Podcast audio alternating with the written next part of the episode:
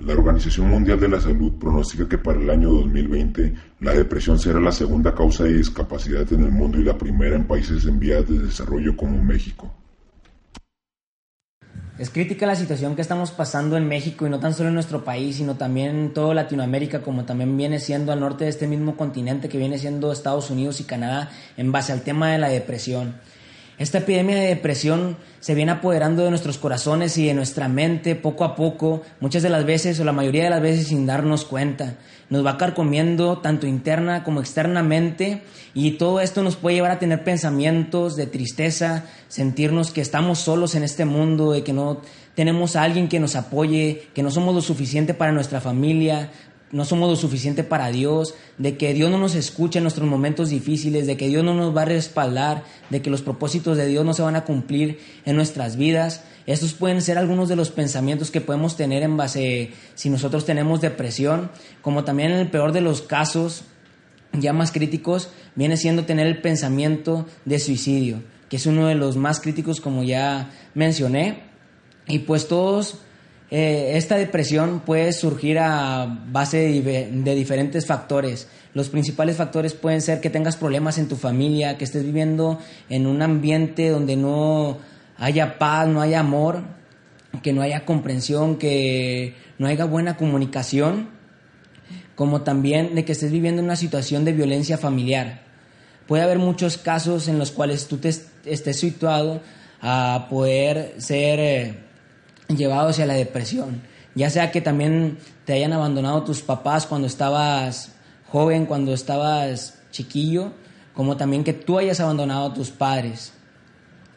Este, también puede surgir casos, ya si tiene, estás casado, puede que estés pasando por momentos difíciles en tu matrimonio, que estén en, en planes de divorcio, o en otros casos ya sea que hayas perdido a un familiar muy muy cercano a ti, que hayas perdido a algún amigo o algún conocido y pues esos son algunos de los principales factores que nos pueden llevar a sentirnos en depresión, que nos pueden plantar esa semilla en nuestros corazones y en nuestra mente para que vaya creciendo el árbol y muchas de las veces como ya dije, o sea, no nos damos cuenta, va creciendo sigilosamente esta semilla.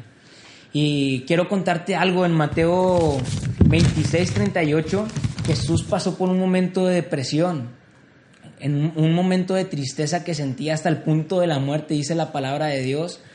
Pero él hizo algo que fue acercarse al Padre para sentir ese alivio, sentirse confortado, sentirse respaldado ante el proceso que iba apenas a pasar.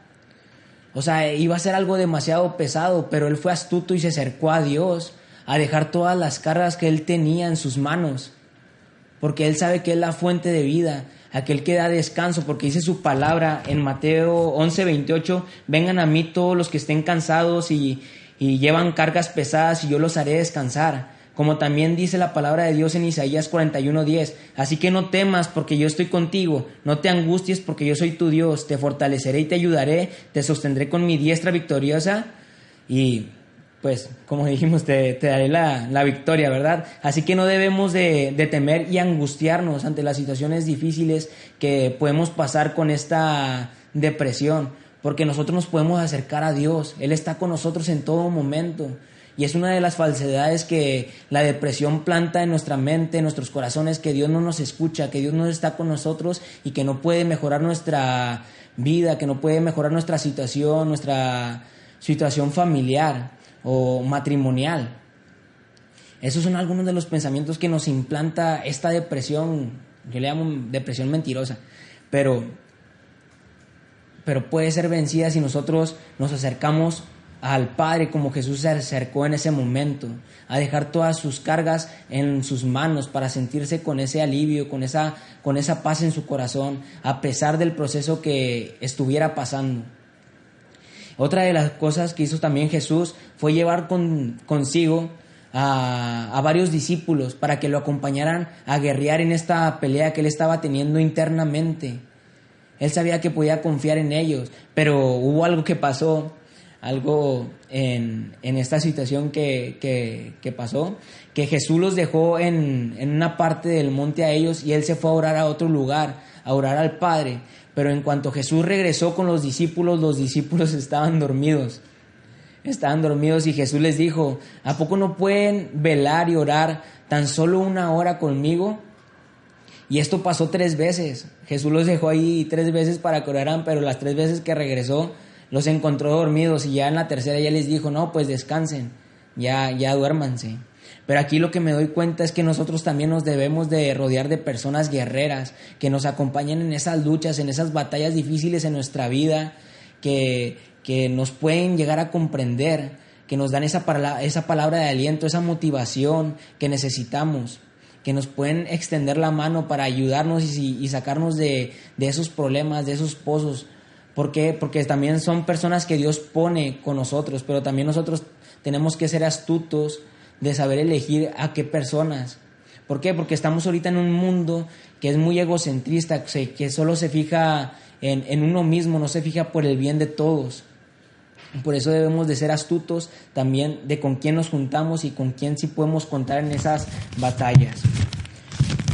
Y porque dice la palabra de Dios en Eclesiastés 4 del 9 al 11. Es mejor ser dos que uno, porque ambos pueden ayudarse mutuamente a lograr el éxito.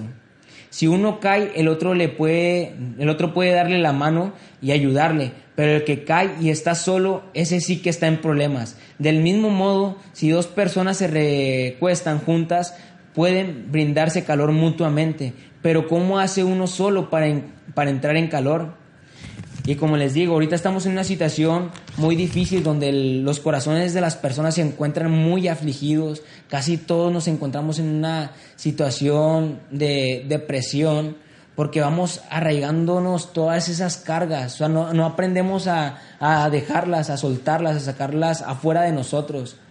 Pero para eso, aquí va la clave, o sea, Jesús se acercó al Padre, a la fuente de vida y nosotros también nos podemos acercar a Él para dejar todas esas cargas en sus manos y sentir esa paz en nuestro corazón y así poder ser llenos de su gran amor y poder compartirlo hacia las personas que también se encuentran afligidas.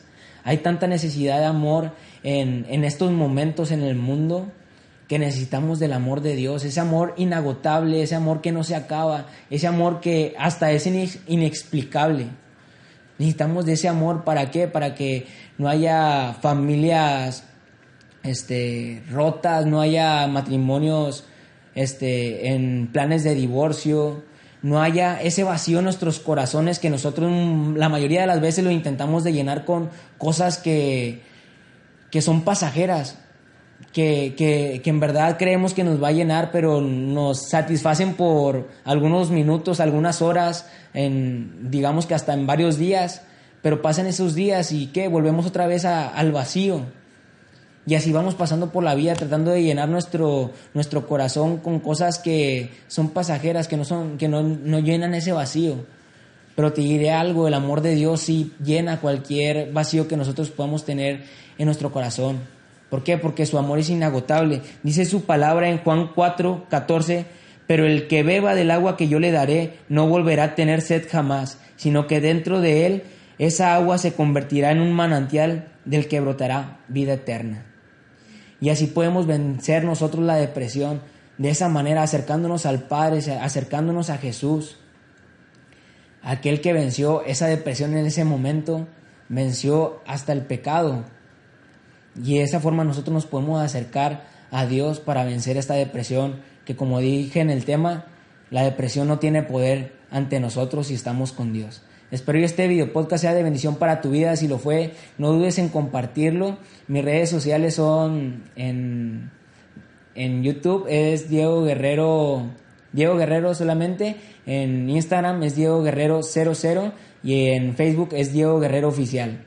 Espero, ah, y en Spotify es Diego Guerrero, pero todo junto. Espero que esta este video podcast sea de bendición para tu vida y no dudes en compartirlo porque hay demasiadas personas que están pasando por este proceso de depresión y con este, con este tipo de contenido podemos ayudarle a, salir de, ese pozo, de esa epidemia. Este, y pues también, si fue de bendición para tu vida esta información, tú mismo no, no, dudes en compartirla hacia las demás personas, no dudes en alzar la voz porque así mismo Dios te puede utilizar a ti.